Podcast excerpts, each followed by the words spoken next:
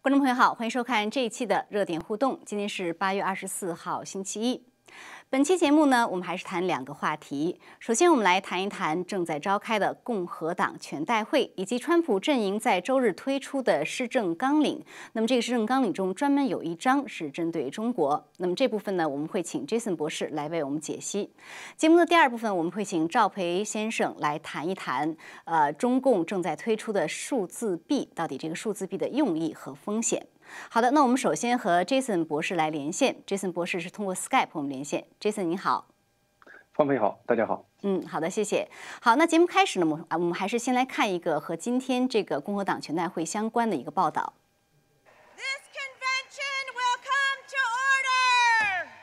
二十四号一早，来自全美各州三百三十六名代表出席在北卡州夏洛特举行的共和党全国代表大会。经过代表们现场唱名表决，川普总统获得两千五百五十张选举人票，完成连任提名。中午，副总统彭斯和总统川普先后现身会场。Not just the Republican Party, but America needs four more years of President Donald Trump in the White House. because we have to win. This is the most important election in the history of our country.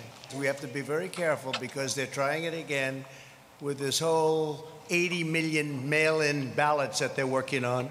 川普谈到，病毒疫情爆发前，美国经济表现是史上最佳。他还警告说，若拜登当选，将关闭美国经济，而中共将会控制美国。 本次大会主题是致敬伟大的美国故事。与会代表认为，与上周民主党大会不同，本周共和党大会将会谈到更多具体执政政策，并传递出更多积极信息。周一晚，共和党大会命名为“诺言之地”，演讲者中包括非裔联邦参议员斯科特、前美国驻联合国大使黑利以及非裔佐治亚州民主党议员琼斯。好，那 Jason 博士，我们来谈一谈共和党这个大会，还有这个川普阵营推出的施政纲领啊。就是我们现在正在谈的时候呢，他这个大会正在举行，然后晚上呢会一个接一个的有人发言。其实白天呢，就是这个川普和彭斯被正式提名为这个总统和副总统的候选人哈，然后川普就已经发表演讲了，但是他的正式演讲其实是星期四。呃，那这四天呢？刚才新闻中有说，今天是第一天。他每一天他都有一个名称。他比如说今天他这个 Land Promise 哈，有人翻译成应允之地，有人翻译成承诺之地。呃，然后它这个第二。呃，二三四就是有个什么机遇之地、英雄之地，还有伟大之国。呃，反正这个共和党的这个会非常这个积极向上的这种感觉啊。呃，我不知道你你你你今天有没有机会看他这个会议的一些发言，然后跟我们谈谈您对这个会议觉得有什么样的呃亮点或者是看点？呃，白天我看了川普特意飞到北卡跟当地的一些居民嗯谈话的一个呃发言，嗯，整个。这个节目过程中的话呢，我们知道就是他，你刚才你谈到了，他整个这个主嗯会议的主题，其实这一次和以往的可能不太一样，就是在于这次没有就是谁作为呃总统提名，在共和党总统提名，我就毫无悬念。嗯，那么这个就是共和党的全国代表大会就已经变成了一个嗯宣言大会。某种意义上讲的话呢，跟上一周的民主党的代表大会，嗯，就是说呢有就是一样，大家都早早知道会谁是。就是谁会投入这个选举？那么，呃，上一周的民主党大会的话呢，我的感觉上像一个就是像吐槽大会，就是川普吐槽大会，就基本上就好像是一群恨川普的人坐在一起，呃，做一个心理疗程，大家互相说，啊，川普这么不好，那么不好，互相吐吐苦水，就是让把心里的的这个郁闷抒发一下。那么就是共共和党的话呢，就是就刚才您谈到了，特别想就是树立一个。完全对照点。那么这个大会的话，他们更强调积极的因素，就是呃，如果你在竞选中的话呢，民主党那个大会某种上讲是一个负面竞选的一个策略。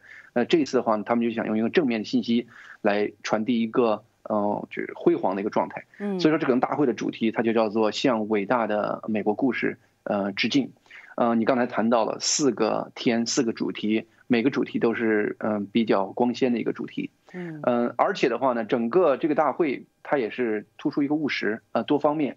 嗯，从他就是提到的这大会的这个呃，川普提出第二任的十个施政纲领来看的话呢，嗯，你就是确确实实是非常具体、非常务实，和就是再次和民主党那个就比较虚的、比较抽象的，而单一的针对川普的这样的一个讨论形成一个对比。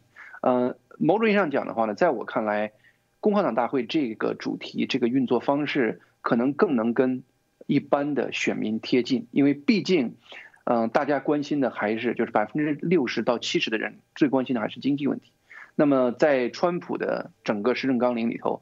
明确的把老百姓具体生活，包括小孩上学了、工作了等等，都罗罗列在里头。嗯，使使得呢，整个这一次大会，某种意义上讲的话呢，先铺垫了一个很好的跟老百姓贴近的这样的一个基础。实际上呢，那个民主党大会的话呢，据说开完以后呢，起了个负效果。呃，开完之后，紧接着民调，川普的支持率就一下子上升到了百分之五十一，在至少在一个民调里头出现这样的一个情况。所以说呢，我感觉的话呢，可能。川普想借着民主党那个负面因素，再通过这个共和党的大会，把它整个这个选举的进，就是推动到一个下个阶段。是，我觉得很多选民他最关心的确实就是政策问题，就是说你你要知道，就是我我们要知道你要为这个国家为这些人民到底做什么。所以呢，就谈一谈他这施政纲领啊。因为时间有限呢，我们就专门聚焦在他跟中国相关的这样的一部分。第三章就是他整个一章就是关于中国的。那么他这个我很快读一下哈，他说这个呃施政纲领第三章说呃。我们要结束对中国的依赖，然后他就列举了从中国带回一百万个制造业机会啊，然后这个把工作从中国带回美国的公司会得到减免啦，或者是刺激啊，各种各种呃，就是呃奖励吧。然后呢，最后一条他说要求中共对于病毒传病毒传播到世界各地负全部的责任。所以您怎么解读他这部分专门针对中国的这样的一个？呃，市政纲领就是是有的人说是全面脱钩，有的说是部分脱钩等等，您怎么解读呢？嗯，同样，它也是跟嗯民主党大会做一个鲜明的对比。民主党大会可能全部大会，大家说可能是拜登一个人提过一次中国，间接的在一句话里头作为附属部分提过一次。整个全世界现在最主要的就是中国问题，嗯，民主党几乎是忽略的。那么在这样的情况下的呢，川普就特意把它作为十大。施政纲领第二任施政纲领的重要的一个部分，十之一十分之一的这样的一个比例拿出来，但是呢，他虽然提出这四条，但是很明显的感觉，就我的感觉上，你实际上是可以分成两块儿。嗯，前面的嗯三四条，其实呢就是经济问题，最后一条呢是有关就是比较含糊的一个让中共 对嗯中共负责的一个问题。那么其他前面提到的这三四条的话呢，其实你总结起来就两句话。呃，拿回工作，拿回美国最基本的民生产业，这是两个核心的一个概念。对于拿回工作的话呢，他说是制造业要拿回来一百万，然后呢，同时提到了就是说呢，谁把工作拿回来，我奖励谁；谁把工作传到中国去，我惩罚谁。嗯，就对，包出去我惩罚谁。就是这三条其实都是工作的问题。所以说呢，这个第一部分它是个经济，第二部分呢它是呃那个非经济问题。但就经济问题的话呢，那么大家通常用的词儿就叫脱钩。那么是不是这个时候就是川普提到了一个脱钩的概念？当然，川普没有用脱钩这个词，原因很简单，就是说呢，脱钩呢不是一个开关，黑白的开关，它是个过程，而且呢，脱钩这个过程的话呢，很可能还要持续一段时间。嗯，某种意义上讲的话呢，嗯，川普不愿意脱用脱钩这个词，我完全可以理解，因为毕竟在有些产业里头，相当长一段时间，你在美国没有找到替代产品，没有在中国之外找到替代。呃，厂家的时候，你不能立刻提到脱钩这样的一个概念，因为有可能那边给这边使小鞋儿。所以说呢，他其实呢，你不要看他说什么，你看他做什么。他所提出来的这个事情，虽然他着重的是工工作，着重的是民生基本产业、医药了等等这样的产业，但是这样的话呢，这实上是个契机。包括他自己在被采访中也特意提到了一个概念，就是说，他说呢。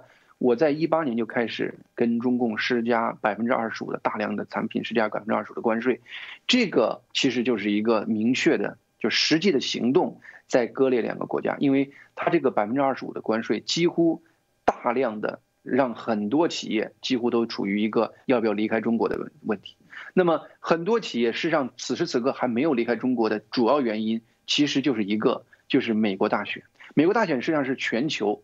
不管是经济、政治、地缘政治一切方面一个不确定因素，美国大选十月大选一旦明确的话呢，整个全球会有一个巨大的一个调整改变，包括很多很多在中国现在的还抱着一些观望态度的企业，其实今年十一月份都会做出明确的选择。所以说呢，脱钩实际上已经被川普启动了，他只需要二次大选的成功给他做一个助推剂，把这个事情更加明确的展现出来。嗯，对，其实我我觉得，呃，刚才你提到的这个，就是不要听他说什么，看他做什么。我觉得确实是这样。他这个呃施政纲领中这五条中呢，就像你说的，前四条全是工作经济，但是他既没有提到金融脱钩，也没有提到科技脱钩。可是这些他都已经在做，而且做的不少。比如说像华为啊，像这个对于香港的金融制裁啊等等。所以这个这些东西他都没有放在里面。但是唯一呢，我觉得就是有一个特别。大的可以放任何东西的，就是它最后一条。他说中共要对病毒负全责，所以您觉得这个会包含什么？那他怎么能够让中共去负全责？嗯，它包含内容太就刚才你说了，这是一个大的口袋，几乎把很多事情都可以放进去。川普做的，针对中共做的，特别是从今年呃二月份以来，二三月份以来，疫情在美国开始展开以后。川普对于中共做的事情，其实是几乎包括了一切可能做的。大家现在就是说已经在讨论是如何防止热战的问题了。所以说呢，你比如说从美国本地来说，关闭美国领馆，这是不可想象的。嗯，呃，驱赶中共在这边的过多的中共的宣传媒体人员，嗯，直接就是讨论把中共在这边的上市公司，就是上市公司是不是要 delisting，就是去从交易所上拿下来。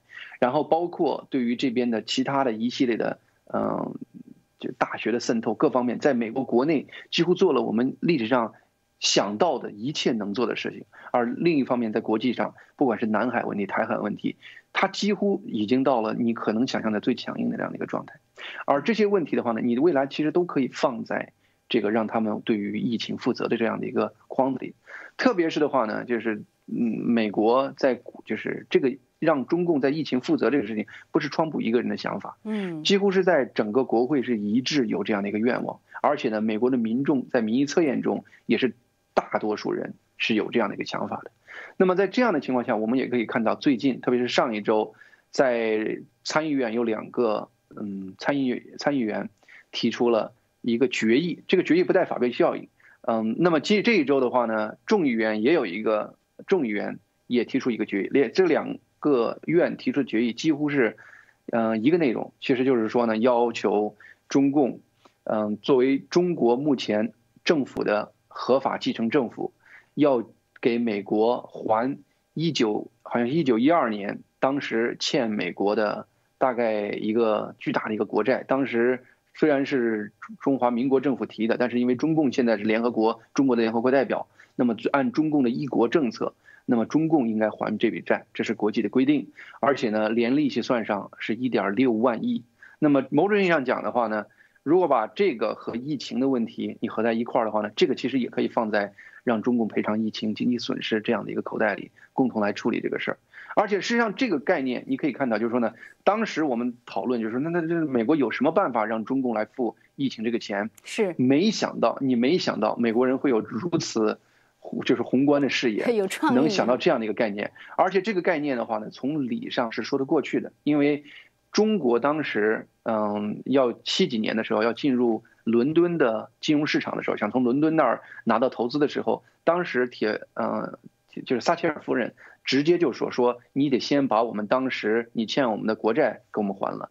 最后中国当时极穷七几年的时候，居然真的给英国了。大概两千三百多万英镑的这个钱作为一个补偿，你某种上讲，你给英国当时补偿了，那么现在就是说那笔钱是也是中华民国欠欠英国的是吗？欠英国的，对，然后他已经补偿了。换句话说呢，从法律上说，你不能有选择性，你给英国补偿了，你跟美国现在欠的钱，你同样应该补偿。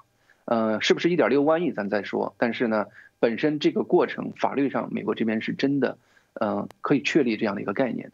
当所以说呢，从某种意义上讲的话呢，美国可用的牌比我们当时，呃想象的要多很多，嗯，当然具体怎么实施，我们到时候只能等时候看，因为川普政府给我们的这个惊讶实在是太多了，有的时候我们只能是出来了以后，表示我们的惊讶了。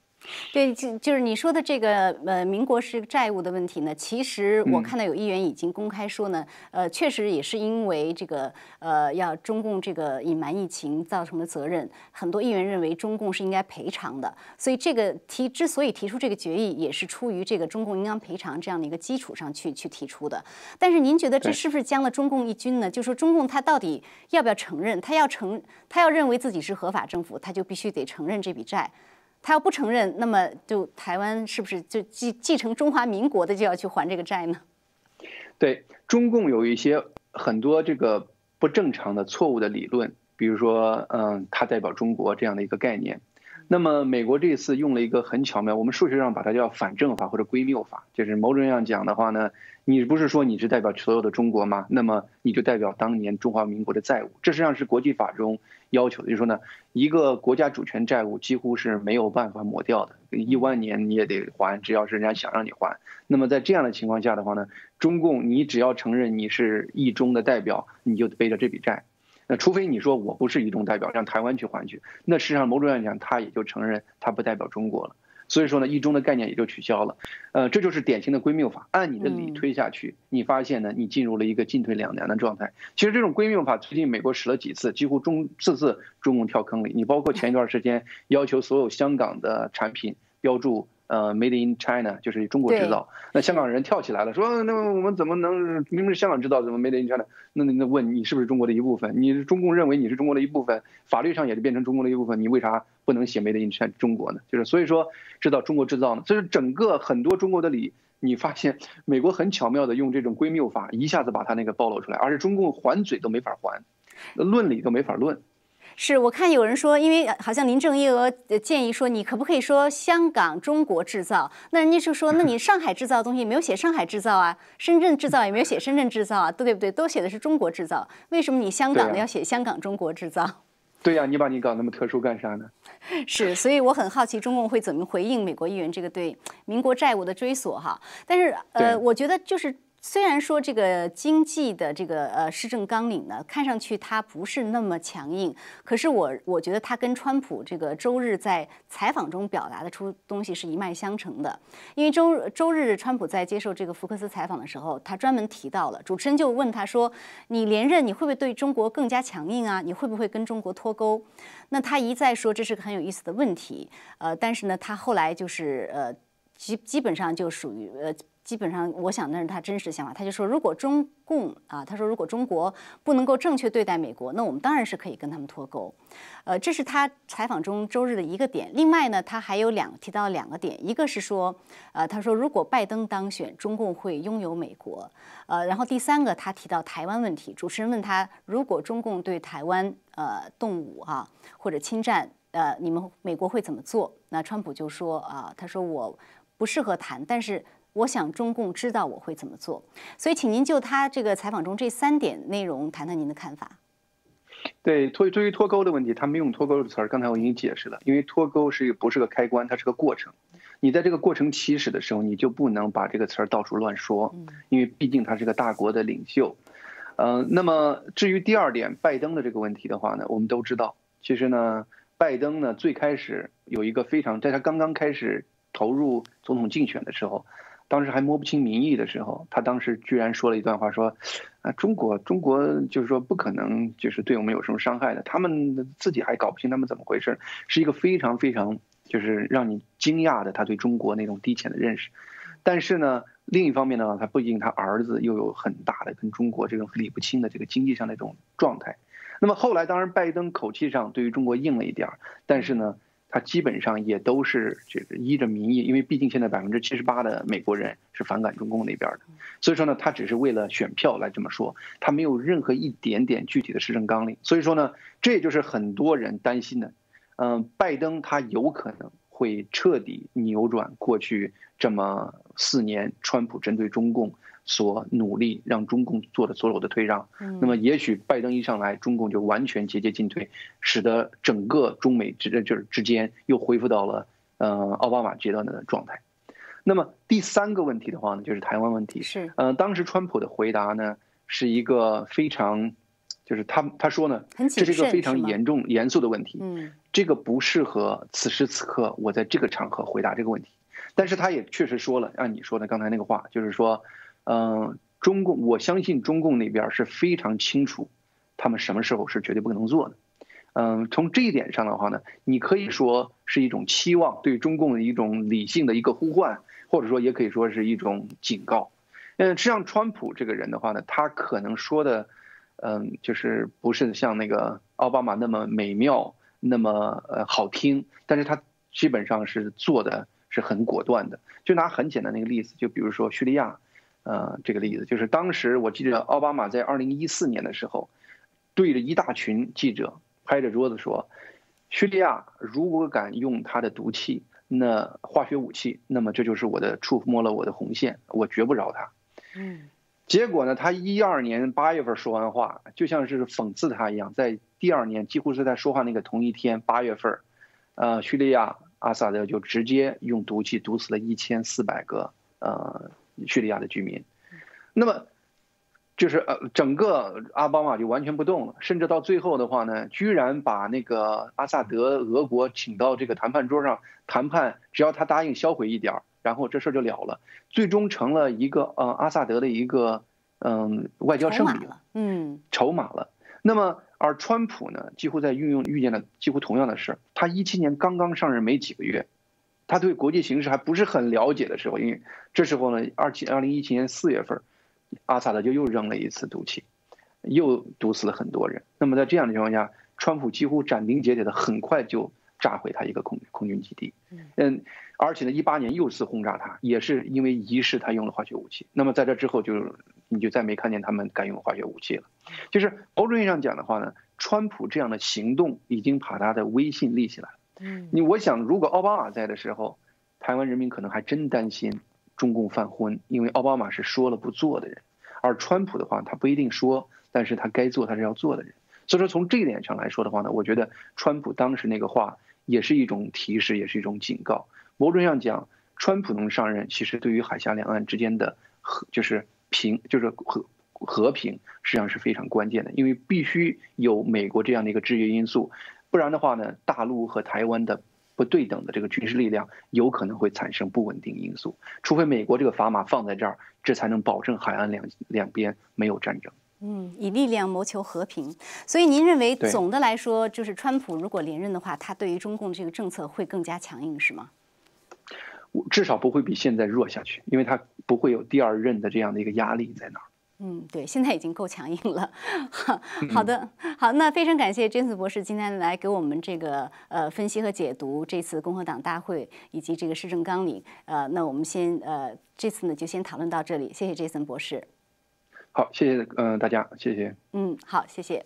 好，那我们下面呢就是要来请赵培先生啊，我们进入第二个话题，就是中共正在发行的数字币。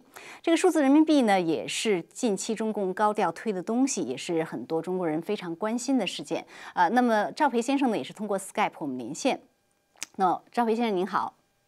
您好，大家好。嗯，好的，非常感谢。呃，今天来跟我们谈这个数字币的问题。呃，我想先请问您一下，就是这个数字人民币啊，其实这个。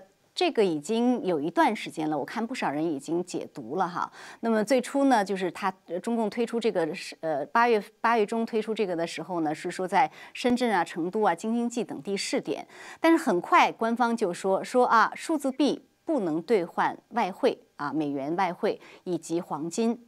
当时大家就有一个警呃打了一个问号和一个警觉。结果呢，最近几天呢，有一则消息在网上疯传，就是有人说他在深圳卖了房子。对方付给他的钱是数字人民币，而且呢，不能银行告诉他不能兑换成纸币，这一下就就有点炸锅哈。当然后来官方出来辟谣，可是官方一辟谣，就民众更紧张哈。很多时候是官方一辟谣，这个事儿就实锤了。所以我想先请您来解读一下这个数字人民币到底是个什么样的东西？如果它跟纸币不对等，那会出现什么问题？呃，其实咱们首先说这个数字人民币这个东西到底是个什么东西？现在，因为从四加一试点来看呢，它其实就是个钱包。什么意思啊？就是支付宝是一个钱包，这个微信支付也是个钱包。而现在你能看到的所谓的数字人民币就是个钱包。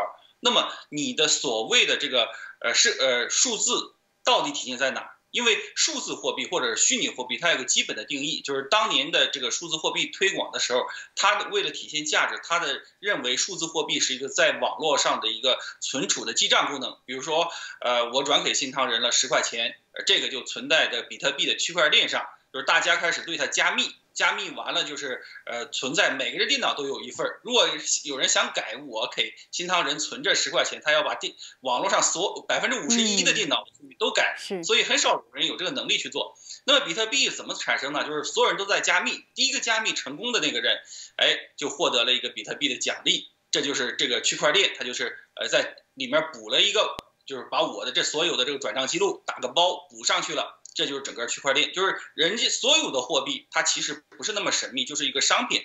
比如说这个比特币，它初期的这个设计的初衷就是一个网络记账的这么一个商品，就是人家提供了服务，提供了计算能力，那么就奖励人家一个比特币。而比特币有价值，是因为它可以跟美元绑定，这就是比特币的价值所在。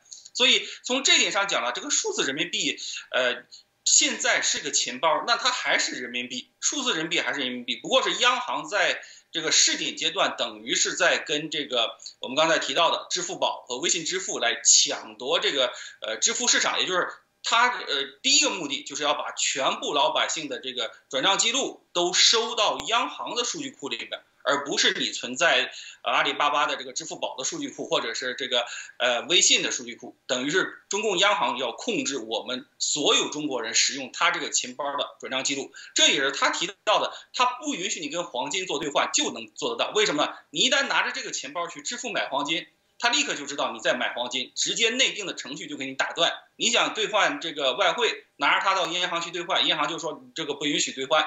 哎，你的自己的这个程序，你这钱包就给你锁定了。这就是说，它试点推出的这个四加一，而且非常有意思的是，在八月份，它的这个研呃，就是央行货币研究的这个有个所长出来说，大家就问他，你是不是一个虚拟货币啊？是不是区块链呢？他说，哎，不是唯一技术选择。也就是说，你到现在你都没搞明白你背后的技术支持是什么。也就是说，你数字人民币现在就是一个钱包，连它是一个数字货币都不是。那么它跟人民币什么关系呢？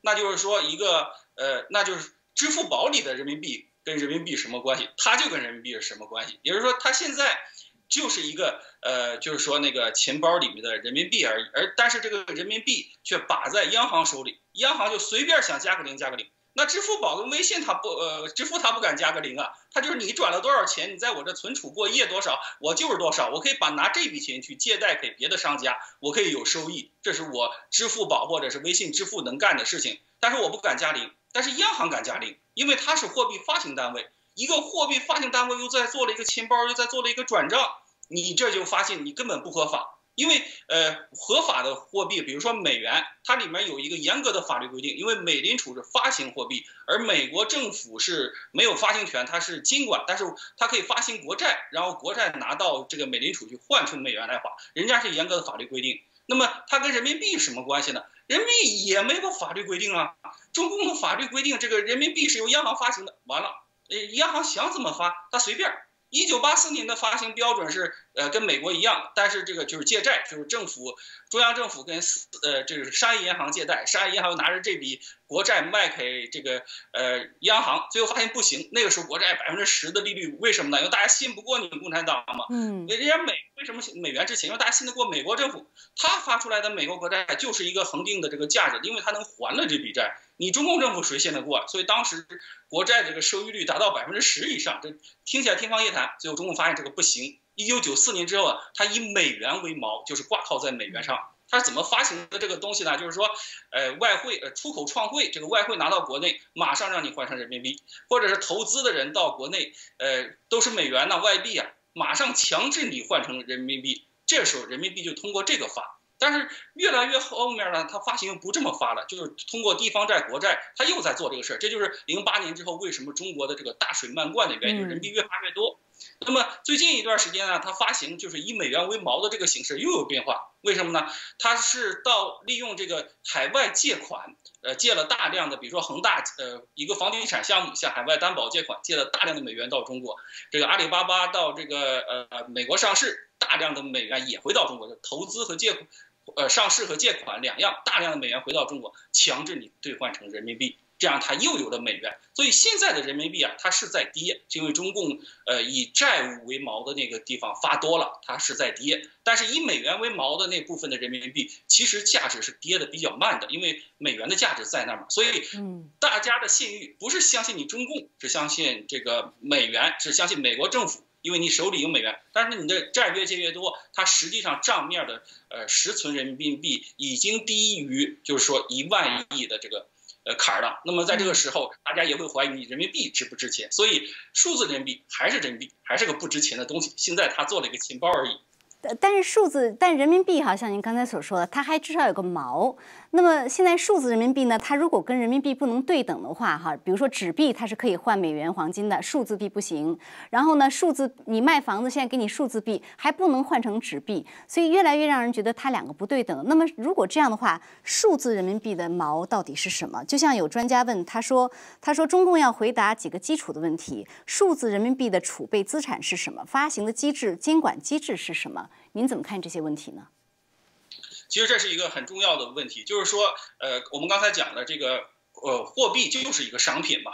因为比如说那个，举个最简单的例子，大家都认为这个民间发货币不行，但是人家美联储其实就是民间发货币嘛。美国政府人家只是个监管机构。呃，中国历史上也是一样，三国的时候，魏国，呃，曹操就是铸币权全给民间，就是你印呃做出的那个铜钱儿啊，嗯，你如果做得好，大家都用你的铜钱儿；你做不好，就没人用你的铜钱儿，是一个道理。那么中共这个东西，它做不做得好，它的价值在哪里？你怎么能保证你的这个铜钱儿里面含的铜是这些呢？就是你做的那个转账系统，大家为什么一定要用你的呢？所以这就是一个问题，就等于是中共用强权逼迫全国人。必须要用他的这个数字人民币，甚至他现在就呃已经开始挤兑支付宝跟微信支付了。他说那个我这个叫数字人民币，为什么呢？是因为中共替我背书了。你到商家那儿，商家不收这个电子货币，你就可以告他。你那支付宝跟那个呃微信支付，他不可能这么干的。人家不收，商家说我不收你这两样东西，你就得乖乖的给他掏出这个纸币。所以这个东西就是在于中共强制推，他就说跟人民币一比。但是你如果按照我刚才讲的区块链的概念，你央行加密过的这个东西，到底能不能值一个比特币的价格呢？还是你的这个加密，由于对中共，呃，可以中共可以随便破解我们所有在你央行里存的这个中国老百姓的这个存储记录，我们认为你这个加密一分钱不值，那你的纸，你的这个数字人民币就应该的，呃，价值是多少呢？就是零。因为我们不愿意我们中国人的这个消费记录被中共看到，那你的价值就是零，甚至你得付我钱，因为你得赔我嘛。所以，呃，数字人民币的价值啊，如果按照就是说区块链的这个概念，它应该是个负值，因为它侵犯了中国的这个百姓的这个隐私权。嗯，对，所以就是说，如果它真的这样推行下去，哈，呃，就是甚至是进一步扩大。呃，就是很多人认为说它会有很多危险，比如说这个我的财产都可以被它支配啊，呃，那就变成粮票，而且是不只是粮票了，你要买什么样的东西都它都要去规定，另外还有各种监控啊等等，所以您在您看来，就是总的来说，这到底会有什么样的风险呢？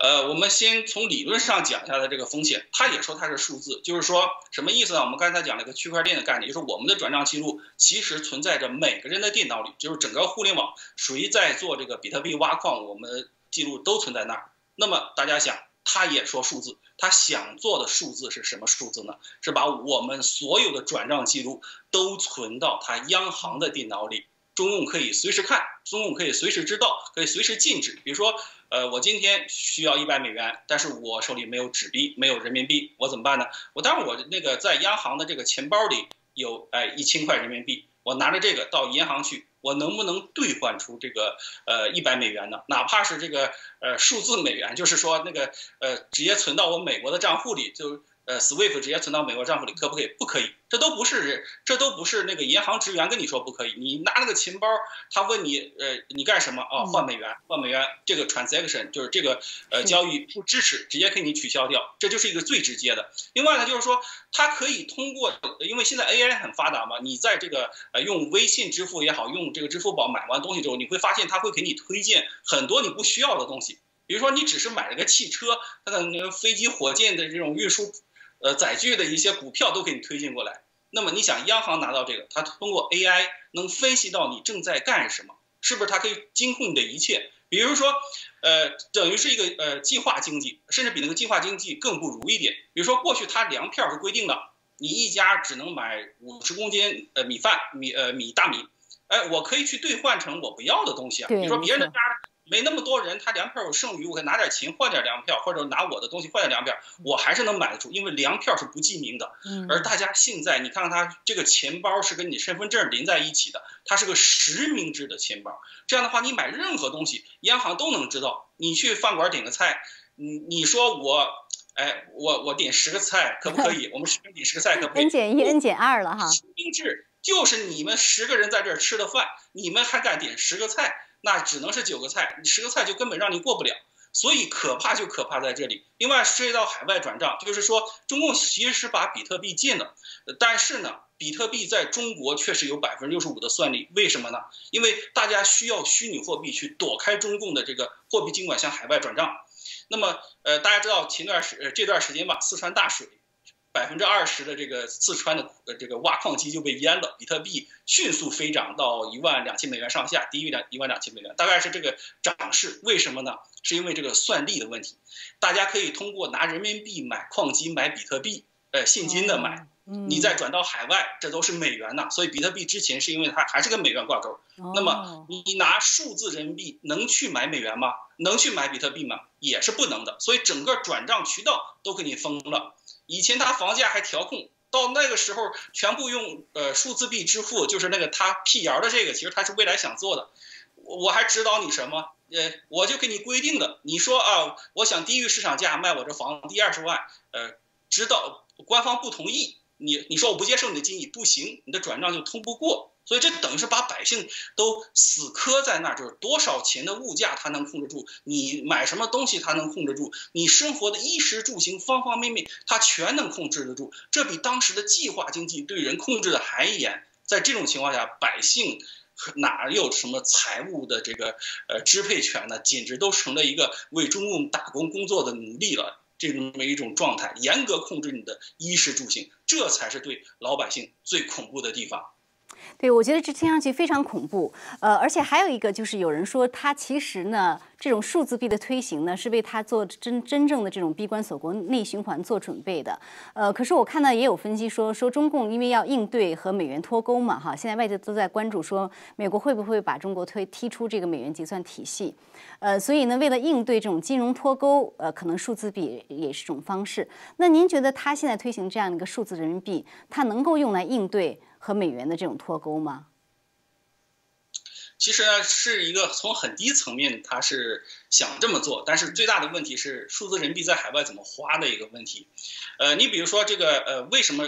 呃，就是说，呃，脱钩一个美元上的一个问题是在于世界上这个。所有大的国际转账体系几乎都在美国，比如说 SWIFT 就是在美国。那么你通过这个，就是说我想转点美元给我国内的亲戚，它其实是银行，呃，通过 SWIFT 再通过或者通过 Wire Payment 的各种渠道，就是那个呃转账到中国银行的那个账户上。因为所有的中国银行也好，呃，美国银行也好，都在这个网络体系之内，所以这就是个世界转账体系，以美国美元为基础的一个 SWIFT 的一个转账体体系。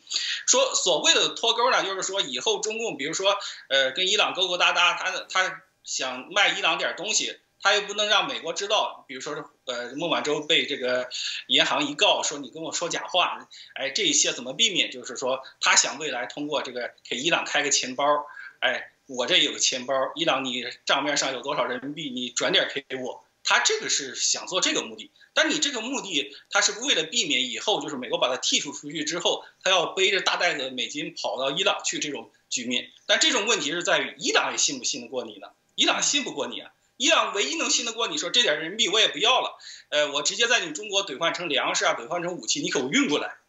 这。到最后，其实是这个数字人民币没有用，还是一个物物的交易跟伊朗之间。那么这个数字人民币其实还是就是那个内循环，闭关锁国在呃中共的这个体制之内，它能够呃让它流通的地方。你比如说这个所有能够接得上这个呃中共网络的地方，它是想在这些地方用。而且是你不能换美元的话，你看现在这个微信支付支付宝支付在美国、加拿大很多人，他是想把这影响力推广到这个呃这些地方。其实呢，呃，你如果不能用的话，那么你的这个影响力甚至还不如支付宝和这个微信支付。那么在这种情况下，你只能是国内去骗大家去，呃，做计划经济，固定物价，固定这个房产的一个，呃，一个防止所谓的通货膨胀的一个，呃，虚拟呃的一个假的人民币。那么真实人民币的，呃，价值是多少呢？你只能是跟美元，你在黑市上能兑换多少才算是真正的价格。是，所以像刚才我们提到的，就是比如说国内有人在网上传说，他深圳的这个房子卖了以后，呃，银行只给他支付数字币，而且不能转纸币。我觉得一个就是您觉得这种事情，呃，是不是真实存在？它会不会不断的在发生？另外一个，如果是这样的话，这有点恐怖。那你你说你给我账上转了一堆数字几十万，如果第二天谁谁谁一键清零了怎么办？那这个数字币。它其实就不是货币了，是数字了，变成您怎么看呢？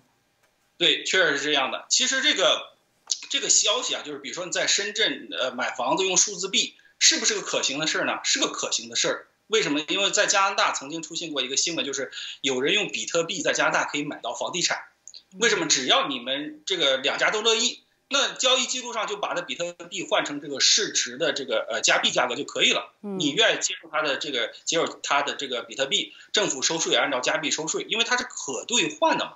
那么你现在的一个数字人民币，而不能跟美元去兑换，而且不能跟人民币说是那跟跟纸币。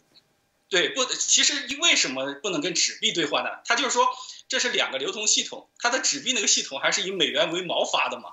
它这个呃数字币呢，它不是以美元为锚发，它等于是间接的告诉你的呃这个问题，但是它又不明说。那么在这种情况下呢，你买房子，你的资产就转移不出来，还都是在中共的这个呃央行的这个钱包里面，那你买的还是假的，你这个东西只能买点儿这个中国现有的商品。还是可以的，所以他就是说避免他呃超发人民币，就是我多印数字的这个事儿了，被全球知道。那么我多印出来的这部分，比如房地产狂涨，能涨到一万个亿都可以，那全都在这个数字币里面。这些老百姓啊，只要不拿到美国去兑换成美元，全世界看不出来，我人民币其实是已经是呃成了一个呃垃圾的一个货币。所以这个是他的一个目的。但是他现在放这个消息。我觉得是不可能，因为他现在只敢小规模的在试点，但是他确实是有这种想法，所以他先放了这个消息，然后再辟谣，看一下中国百姓对这个事儿的接受程度。呃，我的观点是，如果你的这个数字化人民币跟美元挂钩，能自由兑换，那么买房子用你的数字化人民币是可以的。但是现在你不是，你不敢跟美元兑换，那么买房子就一定不能用数字化的人民币。是，我觉得这个真的是就是发展下去啊，民众呃真的是会呃受到了很大的问题，而且受到很大的伤害。所以这个这个事情之所以引起很多人关注，也确实是在这样，就他是不是明目张胆的在这个呃可以说收割别人的财产，或者是就是他给他这种更大的便利去收割别人的财产。对，不光是这个收割财产，而且它是一个相当于一个呃金控的全国。它可以随时把你在央行里的那个数据库给改了。我们刚才讲比特币，你是很难改它的这个在网络上的数据库，中共可以做得到。所以这本身就是一个虚拟财产，假的，跟那个 Q 币一样，人家一进清零，呃，人家想那个给你，呃呃，就是破产非常容易，而且你不能到外国花，不能跟美元兑换，这个货币就是个假的货币。嗯，是。呃，中共这个对经济的这个搞成这样子的话，接呃，反正我看有经济专家说，这个可能真的会加速它政权的这样一个崩塌。好的，那非常感谢赵培先生今天跟我们来解读这样一个数字人民币的情况哈。那我们今天节目就先到这里了，谢谢赵培，我们也谢谢观众朋友的收看，呃，我们还是下次节目再见。